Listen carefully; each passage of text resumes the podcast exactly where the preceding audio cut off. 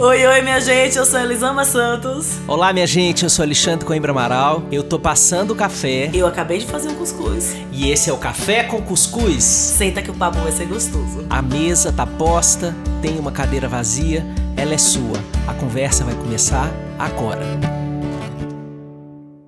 Olá, você que esteve aí nos esperando na janela, ai ai, e você fez o café, fez o cuscuz, ficou esperando a gente na janela um tempo, passou mais uma semana, passou mais uma semana, passou mais uma semana, e você pensou, meu Deus do céu, Elisama ainda está na Bahia? O que é que aconteceu com o café com cuscuz? Foi embora para sempre? Foi embora para sempre? O que aconteceu? Desistiu? Virou ferense de novo? O que, que aconteceu com Elisama Santos? Xande, Xande sumiu, Xande desapareceu, nem story tá fazendo mais, nem feed, nem Instagram. Então, minha gente, olha, esse é um episódio de é, Roberto Carlos dizendo: Eu voltei. o portão. A gente está abrindo de novo o portão do Café com Cuscuz para dizer uhum. que a gente está voltando e contar o que foi que aconteceu nesse tempo todo. A gente dividiu um pouco do que a gente viveu, que não foi pouca coisa. Mas o tema de hoje, sabe o que é? Covid, minha gente, porque nós dois aqui ainda estamos, tipo, na ressaca do corpo da passagem desse bicho escroto por esses corpinhos lindos. Então, nós ainda estamos nesse pós, né? Já não estamos mais positivados, mas estivemos ambos, e foi na mesma semana, assim, eu e Elisama, a gente tem uma história impressionante da gente viver os mesmos processos, ao mesmo, a gente é, tem o livro aprovado pela editora, tipo, na mesma semana. Na mesma semana. Amigo, vou escrever um livro. Ah, amigo, eu vou escrever um livro. É, Amigo, estou com Covid. Amigo, estou com Covid. Cara, e foram dois dias depois, né? E no dia que eu peguei, eu fiz, ai, eu ia te visitar antes, né? Só que aí acabou não rolando. Aí eu pensei, cara, ainda bem que eu não fui lá em Xande, senão eu teria passado Covid pra Xande. Aí você falou, tá positivo. Eu Nossa, ainda bem que eu não fui. Eu ia ficar sentindo culpa achando que fui eu que passei o Covid pra Xande. Então, nesse paralelismo que sempre marca a nossa vida, a Covid não ficou como exceção. Nós é, pegamos esse negócio, como você que está nos escutando, se você ainda não pegou Omicron, é, não estou dizendo aqui, né, tipo aquela tia é, que fica fazendo tipo mal agouro. Agorando, é. É, agorando a vida alheia, mas é, isso também faz parte desse momento né, da pandemia, da gente normalizar o que significa estar com vírus. É, a gente quer falar hoje também sobre é, a diferença da sensação de pegar esta cepa do vírus, é, o que significa isso psiquicamente, como é que foi a experiência, é, mas também não moralizar, né? É, acho que ainda tem uma parcela da população que não é negacionista, mas moraliza quem está com Covid. E acho que esse também é um assunto que a gente pode tratar aqui hoje. Bom dia, minha amiga amada. Que bom que a gente está de volta. Ai, como eu estava com saudade. A gente, eu lancei essa semana o podcast com o Thiago, Tiago Queiroz, né, para quem não sabe, fazia um vírgula. E aí as pessoas faziam, mas o seu podcast com o Xande acabou? Eu falei, mas gente, em que momento eu falei isso? Porque eu tenho que escolher, meus amigos. Lógico que não, já falei café com os até 2080, a gente não está negociando isso. Isso, não, não, não, a gente não negocia não. isso, não. A gente não, estão negociando essa parte. Não, não e o outro absurdo é assim, quem disse a você que Elisama é uma pessoa de pegar uma coisa e largar a outra? Ela só vai juntando. Eu vou pegando tudo, amor. É tipo um pote de tapaué que a gente vai fazendo assim, aquele montinho.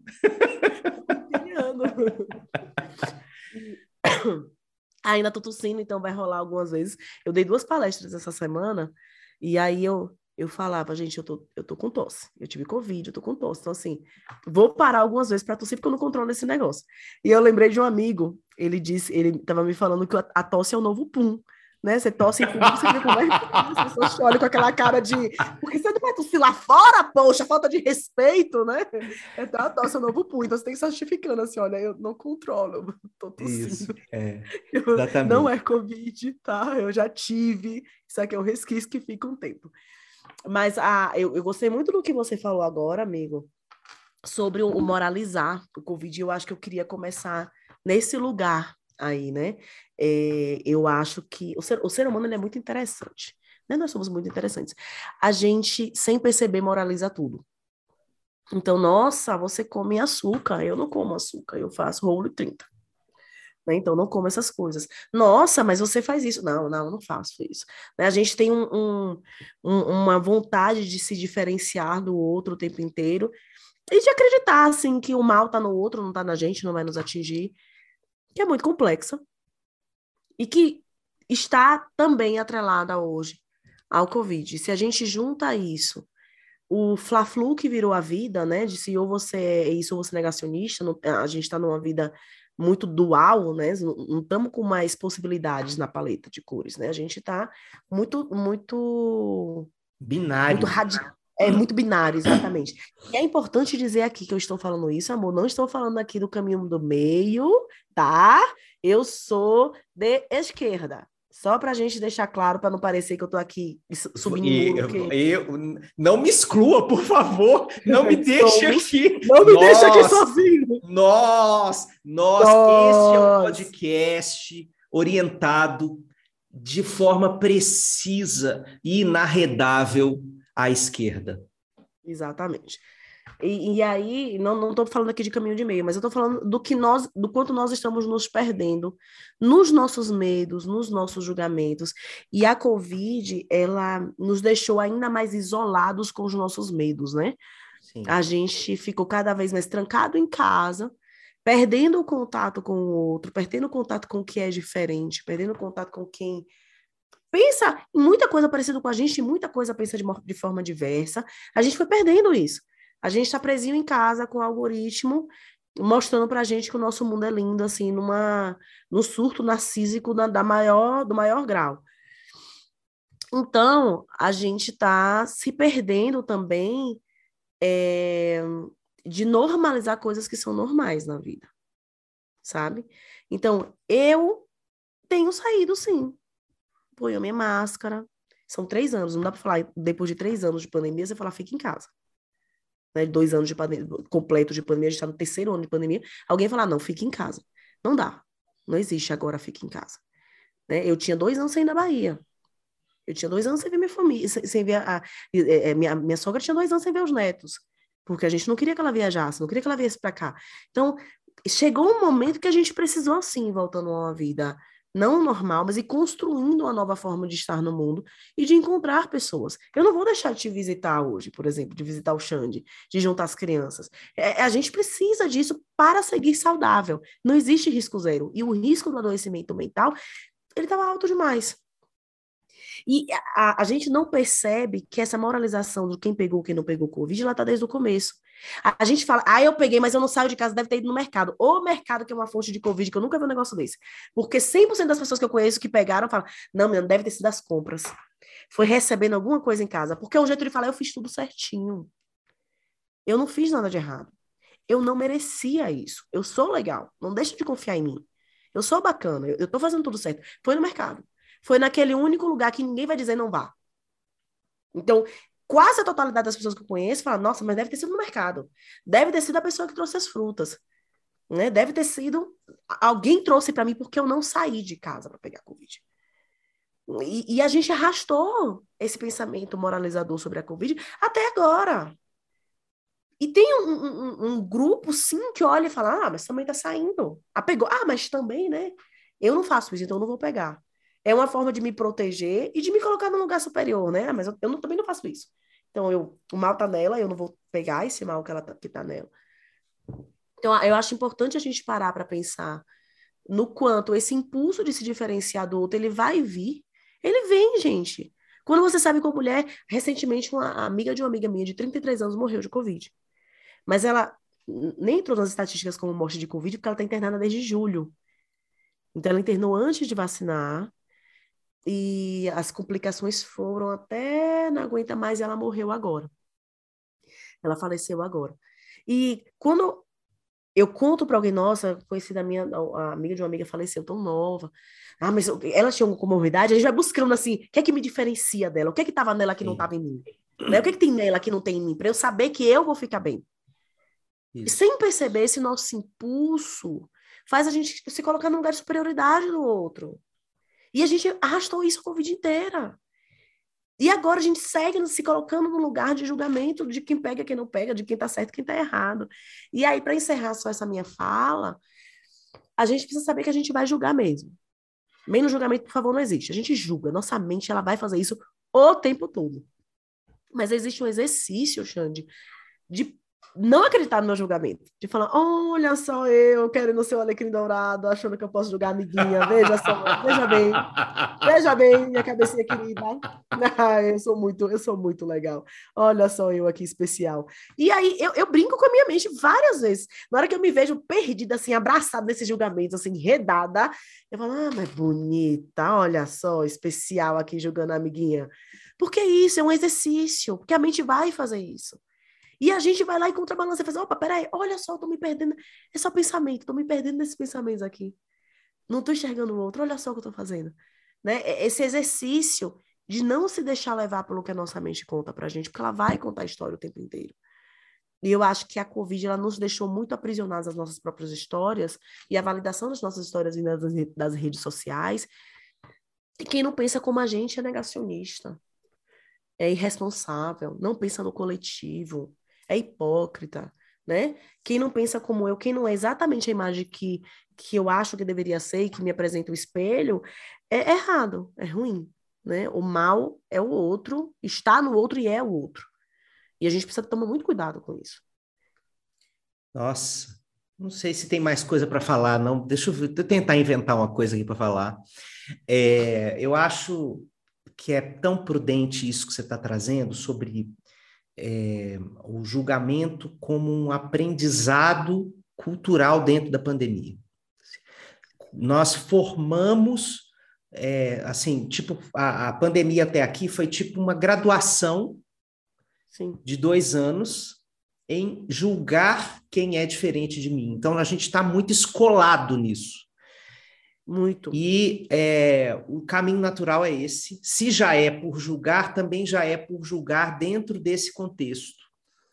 É, só que a variável ômicron, é, ela é, ela muda essa equação de alguma maneira e a gente precisa colocar isso para contrastar com esse julgamento. O que que o que que a ômicron traz de é, narrativa contrária a esse julgamento. Como é que. Bom, primeiro, nós estamos vacinados, que era outra realidade antes do ano passado. Né? Se nós estamos vacinados, é, e se nós sabemos qual é o efeito da vacina nos corpos, né, que é a construção de uma imunidade de fora para dentro, isso é, dá um colchão assim, de possibilidade, que não quer dizer zerar risco, quer dizer você poder assumir um pouco mais de risco para encontrar um pouco mais de benefício. Saúde, pensar saúde, gente, é o tempo inteiro, risco e benefício. Saúde é isso. Todas as escolhas que nós fazemos em relação à nossa saúde são análise de risco e análise de benefício. Vale a pena assumir esse risco para ter esse benefício? Vale a pena. Ok, então eu tomo a decisão. E essa decisão é pessoal e intransferível, né? Porque cada um tem é, o, a, a posse sobre o seu corpo. E quem não tem, tem que procurar é, resgatar esse sentimento de que o corpo é meu, eu decido o que eu vou fazer da minha vida. Isso tem a ver com tudo, tem a ver com com Covid, com sexualidade, tem a ver com é, é, pular de bang jump ou não pular de bang jump, o que você quiser fazer com o seu corpo. Você tem que fazer essa prova interna, essa balança entre risco e benefício. Elisama já disse muito bem, não tenho que contestar sobre isso, não existe risco zero. Existe qual é o risco que eu topo assumir. Sim. Então, quando a gente abre, a partir do momento que a gente está vacinado, a gente abre um pouco a vida. E, por exemplo, entre a minha família e a família de Elisama, é, a gente começou a fazer um trânsito Sim. que foi um antes e depois na saúde mental das nossas crianças. Uhum.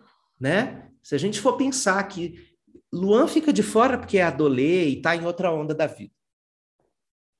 Mas Ravi com 12, Gael com 8, Miguel e Helena, Ave Maria, esses meninos, na hora que se viam, não se largavam. E a, a forma como eles precisavam estar juntos em 3D e o efeito benéfico disso que nós podemos perceber dessa interação levou que a gente assumisse esse risco, porque o benefício foi gigantesco. Bom, existem outras pessoas que não vão querer assumir esse risco, porque não veem tanto benefício nisso. Isso é uma decisão é, pessoal. Por isso é que a moralização ela, ela quebra com essa lógica da saúde. Né? A moralização ela define um só caminho de risco e benefício. Então, é, e isso retira um pedaço da nossa autonomia. Quando nós estávamos absolutamente vulneráveis, não tinha vacina, não tinha certeza. É, 2020, primeiro semestre de 2020, a gente tinha medo do vírus entrar pela janela, de um saquinho de supermercado enfiar o vírus dentro da nossa garganta, é, os medos eram irreais, inclusive, mas a gente não tinha evidência para comprovar o que dava, o que não dava, né? A gente ainda estava no início dessa história. Então, o risco era absolutamente gigantesco. Não tinha benefício em se arriscar. Então, a gente entrou numa mentalidade muito mais resguardada, amedrontada, protegida, partir do momento em que a gente foi conhecendo o contexto, o tamanho do risco diminuiu. Só que eu acho que tem uma parcela das pessoas que não atualizou na mente, no coração, o que já podia assumir de risco para ter novos benefícios. Então, tem gente que está realmente adoecida, parada em março de 2020. A sensação emocional é que o risco é o mesmo. Não é. Não é. Agora, o que, que acontece? Medo real ou medo imaginário faz a mesma coisa com o coração. Deixa a gente palpitante, acelerado, ansioso, é, com a cabeça ruim, com a mente, não aperte a minha mente, como dizem na Bahia. E o medo aperta a mente da pessoa. Então, é, eu sinto muitas vezes que a gente está conversando com pessoas que estão congeladas de medo desde março de 2020.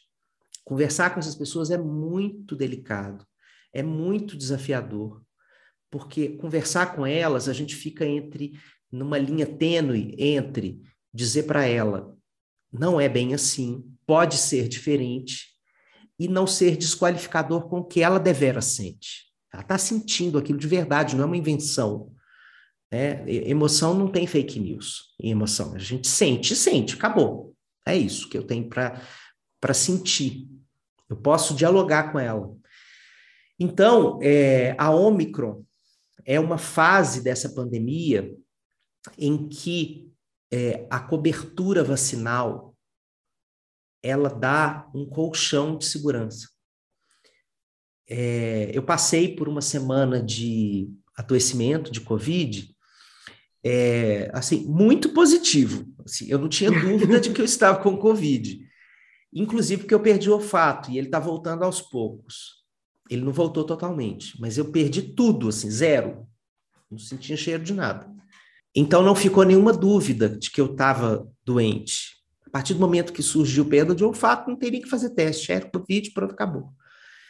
É, então foi um percurso chatinho. Cada dia uma manifestação aguda, muita dor de cabeça, no outro dia, muita outra coisa, tá? E depois foi passando. Mas em nenhum momento eu tive medo. Em nenhum momento eu tive medo de piorar. é, era uma sensação de que o meu corpo estava me dizendo assim: vai ser chato, mas não vai descer da garganta. Esse vírus, nessa cepa de vírus, ele fica da garganta para cima, ele vai te incomodar da né? garganta, né? da garganta para cima. Você vai é, ter. Os vacinados, né? Os vacinados, é. Então, essa segurança da cobertura vacinal, uma segurança emocional, eu senti o tempo inteiro. Então, para mim, foi muito diferente. Então, até por isso é que eu acho que essas coisas precisam ser ditas para a gente amplificar o significado. Ter Covid em 2020, 2021 não é a mesma coisa que ter Covid em 2022. Não é a mesma coisa. É porque a experiência depois da vacina nesta cepa Omicron é diferente. É outra experiência. É, poderíamos ter tido até um outro nome, porque eu acho que também manter o mesmo nome pode provocar essa confusão de sensações, né? Mas não é aquele primeiro vírus que devastou. É, não é, não é isso. E se você vai para a evidência, você vê que as pessoas que estão morrendo, qual o perfil dessas pessoas? Pessoas que resistiram à vacina. Sim. Eu tenho conversado muito com pessoas da área de saúde, é, em várias frentes de trabalho minhas, e uma delas, que é, é diretora médica de um grande hospital é, aqui no Brasil, de uma rede de hospitais, ela me disse assim: olha, para nós é a pior fase da pandemia. Por que, que é a pior fase da pandemia? Porque antes nós tínhamos todo mundo que estava dentro do hospital estava alinhado nessa direção. Vamos salvar, vamos salvar, vamos salvar essas vidas, vamos salvar essas vidas. E os pacientes estavam com muito medo, estavam colaborando com os processos e a gente conseguia fazer o melhor que a gente podia. Agora, o perfil dos pacientes é gente gritando com os médicos o tempo inteiro, falando que prefere morrer do que se vacinar, é, violentando as enfermeiras, entende? arrancando tubo com a mão, assim. A ignorância, a ignorância chegou de balde, assim, dentro dos, das UTIs. Então, este perfil mais raivoso, que acredita nas mentiras sobre a vacina, sobre a pandemia, é, chegou de balde lá na UTI. E isso está muito difícil para os profissionais de saúde, né? Porque tem o desgaste que já não, eles não, não é que eles estão assim relaxados e descansados, eles depois de dois anos de pandemia está todo mundo lascado. E aí eles chegam para trabalhar e o perfil que eles encontram é esse tipo de relação com o que eles podem oferecer. Olha, o que eu tenho para oferecer para você é isso. Não, me veja ivermectina, eu quero é cloroquina, eu quero não sei. Então, eles estão sofrendo muito. Gente, então eu estou trazendo tudo isso para mostrar o seguinte: não é a mesma Covid de 2020, 2021. Não é a mesma. Não é a mesma dentro do hospital, não é a mesma dentro dos nossos corpos, não é a mesma nas relações sociais, não é a mesma na possibilidade de ficar dentro ou fora de casa.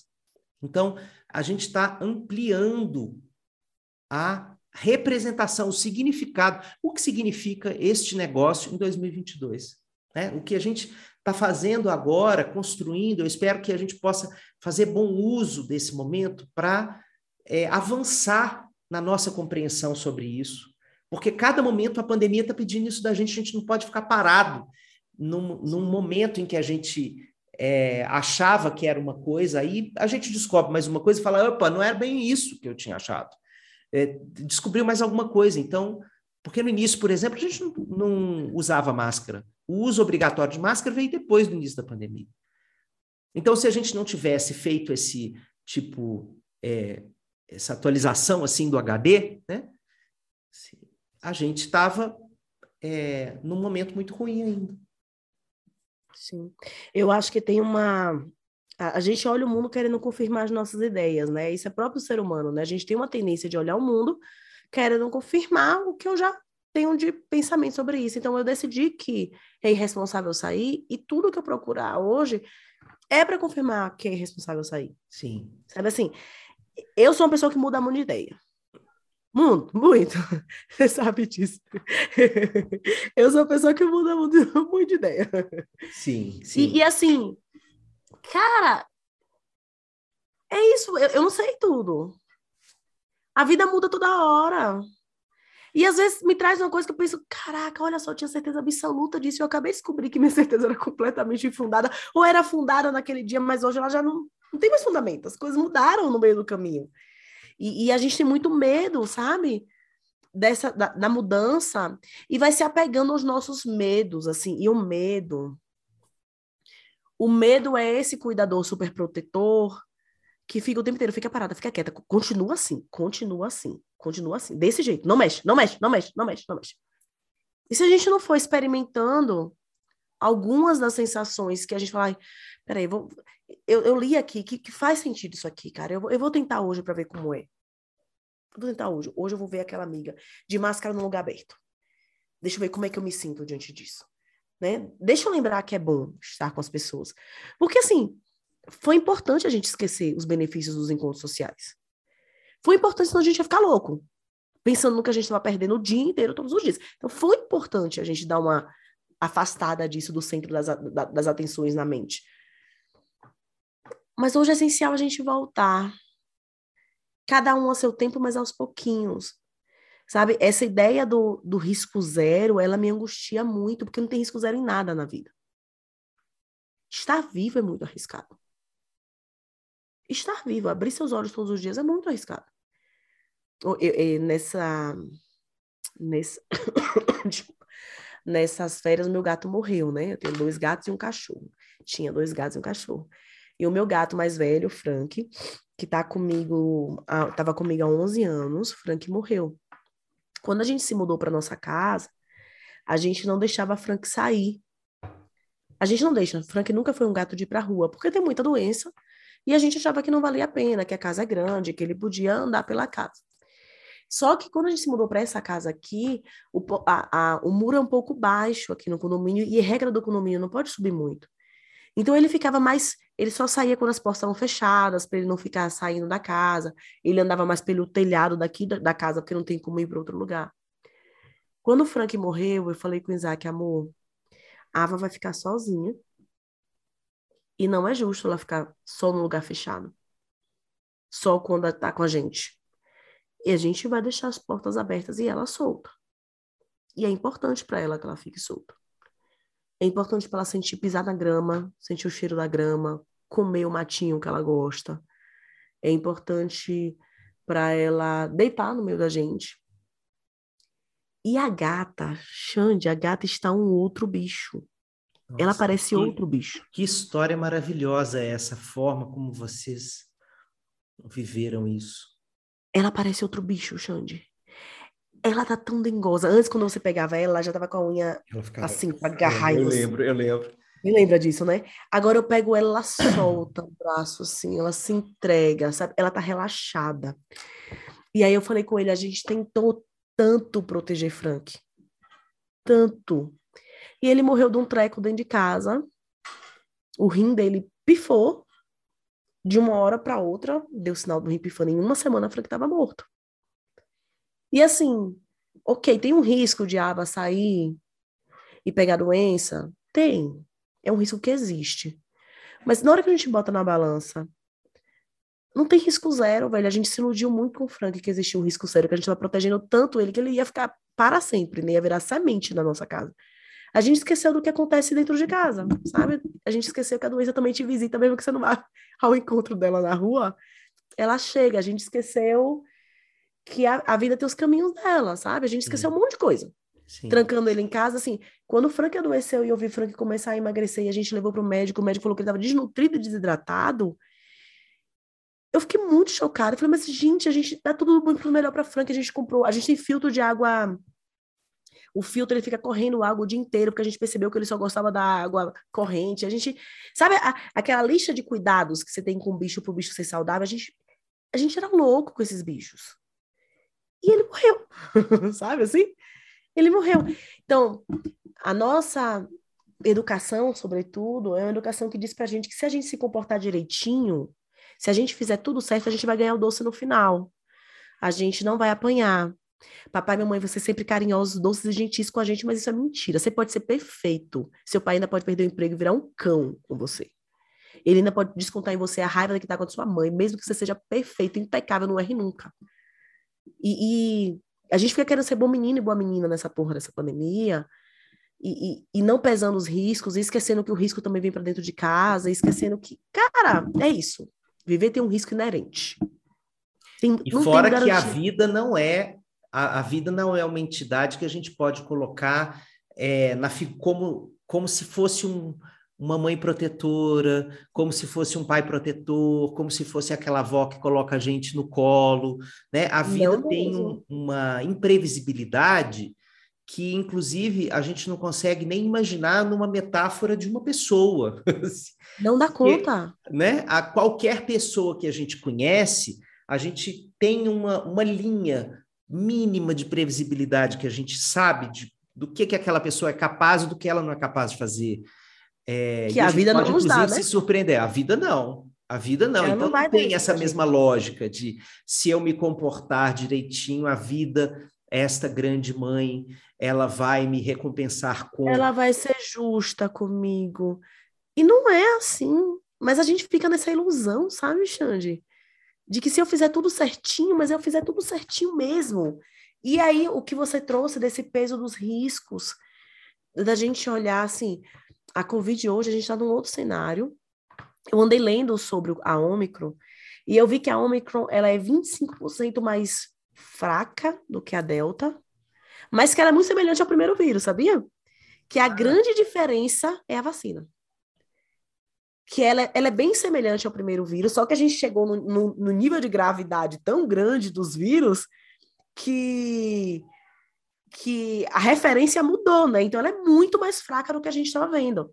Só que o casamento dela com a vacina foi o casamento perfeito, que ela não desce, ela fica só nas vias aéreas superiores. Isso, é o que você falou, isso. não vai descer na minha garganta. Na minha experiência, assim, eu fui a única a ter febre em casa. E eu, eu, a última vez que eu tive febre foi quando eu tive dengue, e Helena era recém-nascida, 2014. Foi a última vez que eu tive febre na minha vida. Eu não sou uma pessoa que adoece. Desde criança eu fui aquela que falava: Nossa, essa menina é um touro, ela não adoece nunca. Então, quando eu tive febre, eu tive febre alta, eu tive quase 40 de febre que não cedia com nada. Nada. Eu tentei vários antitérmicos daquele assim, de um grama, nada baixava essa febre. E nesse dia eu fiquei preocupada e eu fiquei deitada na cama e eu fiquei pensando: Meu Deus, será que eu vou ser a exceção? Porque a gente está falando de 90 e tantos por cento de internação de não vacinados e tem ali uns 8, 7% de pessoas de pessoas que se vacinaram e que por alguma forma não desenvolveram a, a imunidade. Óbvio que dentro desse grupo tem um número imenso de pessoas imunode, é, é, imunodeprimidas. imunodeprimidas, né? E de idosos, etc e tal. Só que o tempo inteiro vinha a racionalidade para me dizer: não, Alice, você sabe que é só, como você falou, são só uns dias ruins. Ela só te pegou aqui com força, ela vai embora. São só uns dias ruins. Então eu tive dois dias de febre muito alta, de passar o dia queimando, e três dias com o nariz muito congestionado.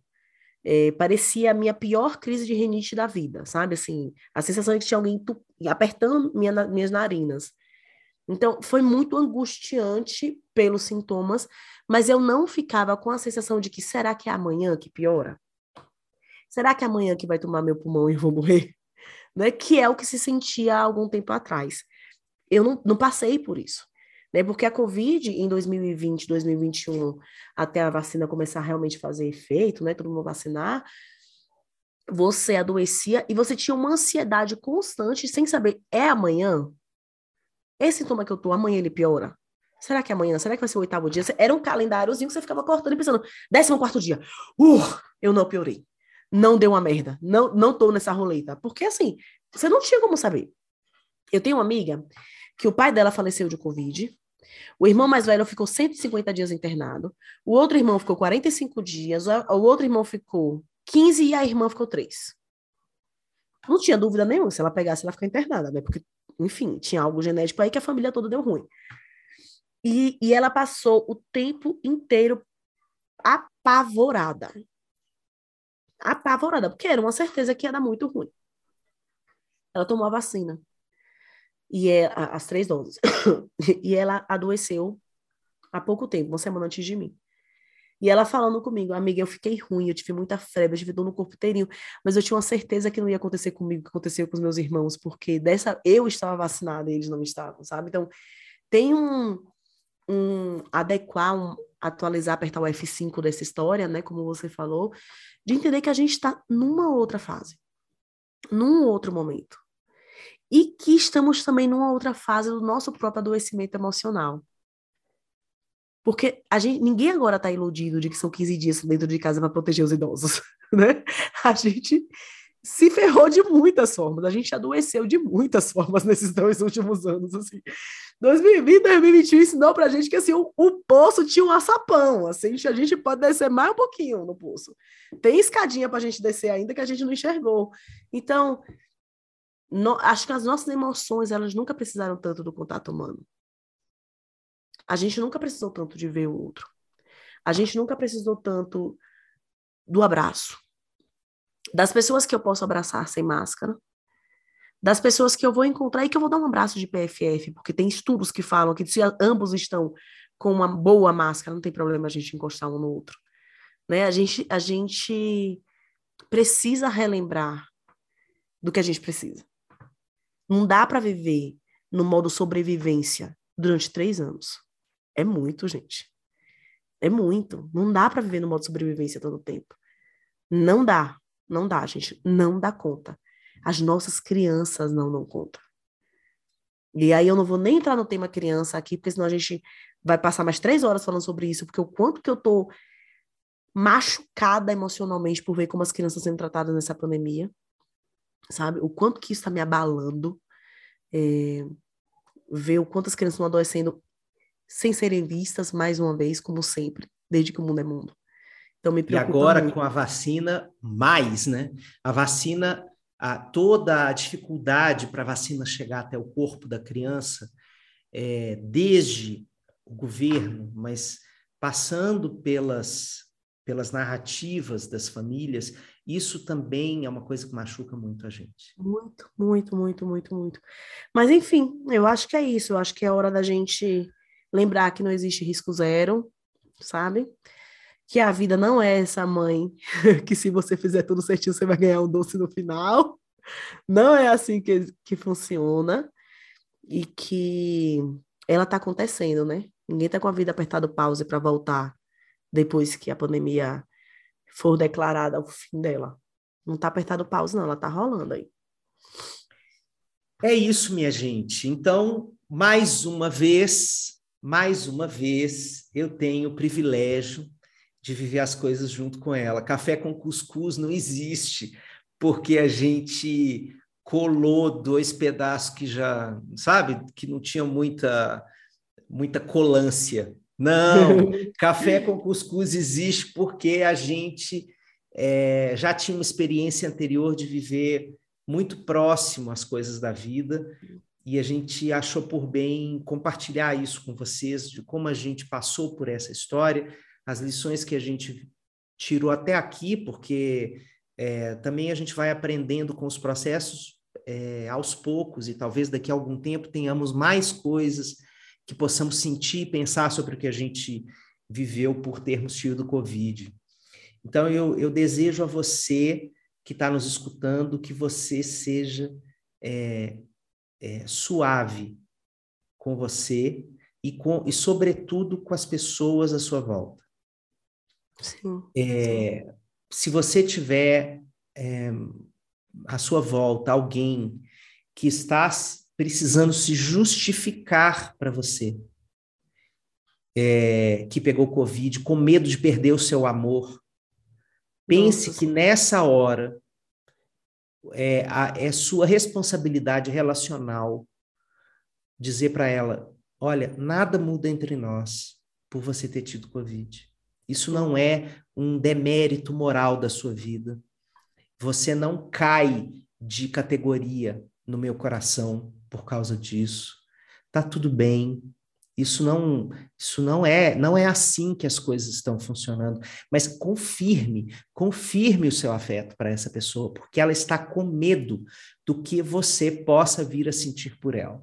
Sobretudo se você ainda é o alecrim dourado que não pegou Covid nessa, nessa leva.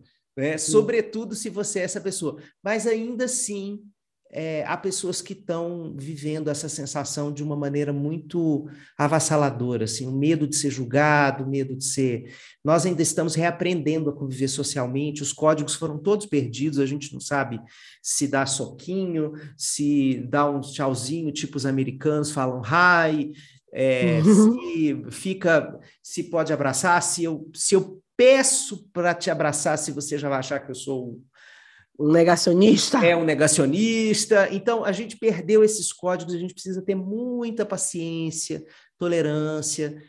É... Mas eu tenho percebido a necessidade de falar muito para as pessoas que elas continuam no meu coração.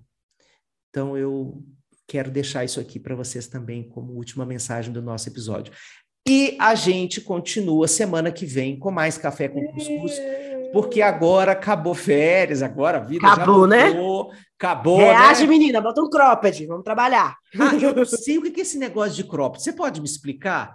Eu sou um velho que não entende gírias. É uma blusinha curtinha. É, ela, ela não é mini blusa, como ah. se usava que era só um topzinho. Ela fica um pouquinho acima do umbigo, assim. E deixa o corpo bem, bem bacana, assim, é legal de usar. Eu adoro, tem um monte de cropped. Ah, tá. Então, agora, Aí eu boto meu umbigo triste no mundo com o meu copo. Ah, sim. Cropped, Cirurgias okay. plásticos sem então, cirurgia. olha, gente, só aqui, só para Elisama, que eu confesso que eu não sei os negócios. Não, confesso também para o Tiago. Tiago é outra pessoa que me ajuda muito a entender o mundo. um beijo Ai, enorme, gente. Até semana beijo, que vem. Gente. Obrigado, amiga.